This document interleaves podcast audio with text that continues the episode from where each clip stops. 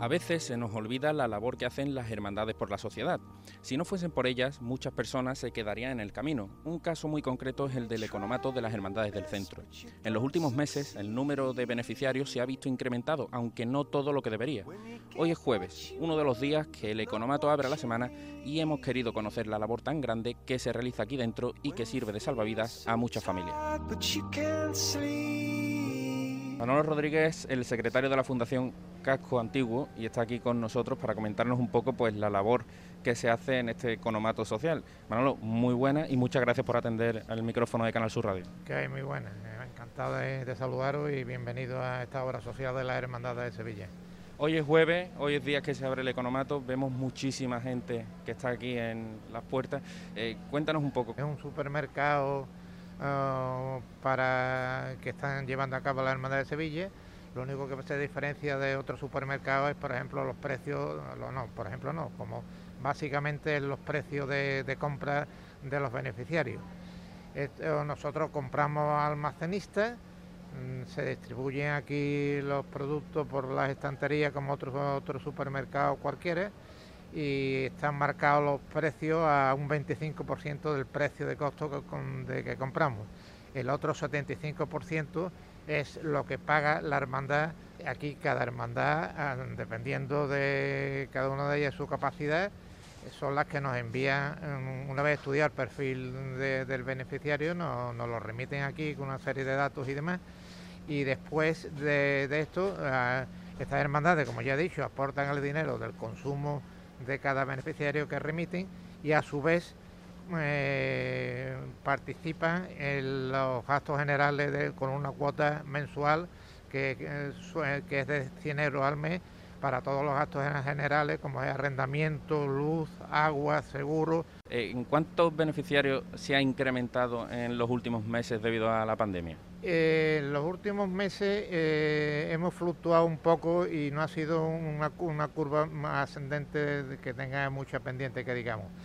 Mm, en el mes de enero, en los meses de enero, por ahí, febrero y marzo, estábamos atendiendo a unas 550, 600 familias.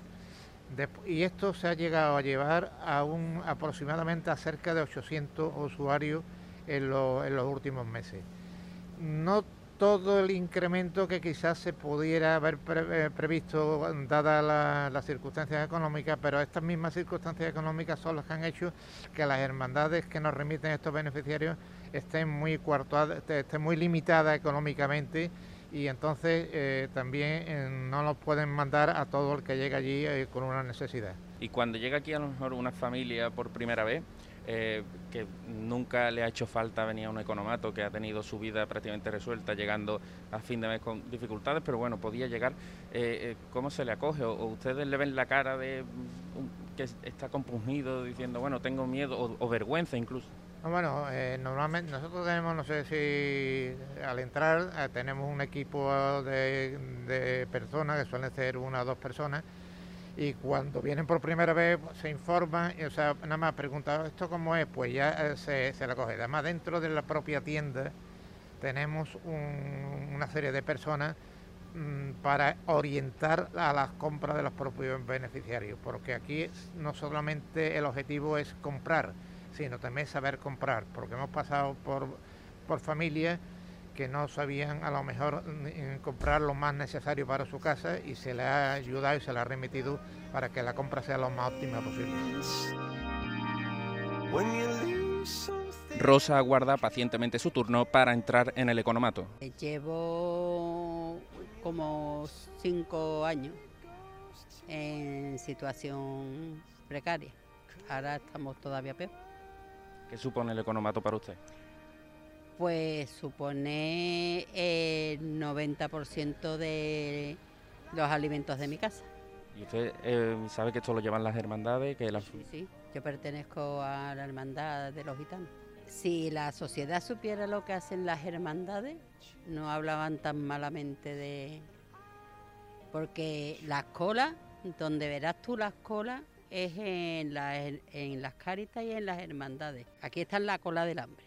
Manolo, ¿usted cree que llegará a ver este economato cerrado algún día? Hombre, ojalá fuera, fuera así porque no hubiera necesidad de ello. Manolo, pues muchísimas gracias por, por, atendernos y también por la labor que realizáis, porque gracias a vosotros muchas familias pueden, pueden comer y pueden seguir viviendo. No, bueno, aquí lo fundamental son las hermandades, digamos, las hermandades son las que los que patrocinan y no solamente eso, sino que el, voluntariado que hay aquí, que, que, por eso se mantiene el economato, que si no no se podría mantener, es puro de, de hermandades. Entre ellos eh, los resaltos, eh, la carga y descarga por las mañanas, eh, tema de limpieza, o sea, labores que no son muy, vamos a llamarle, de mucha relevancia, pero que hay hermanos mayores que han venido, los he visto aquí limpiando, vamos, que, que no es moco de pavo.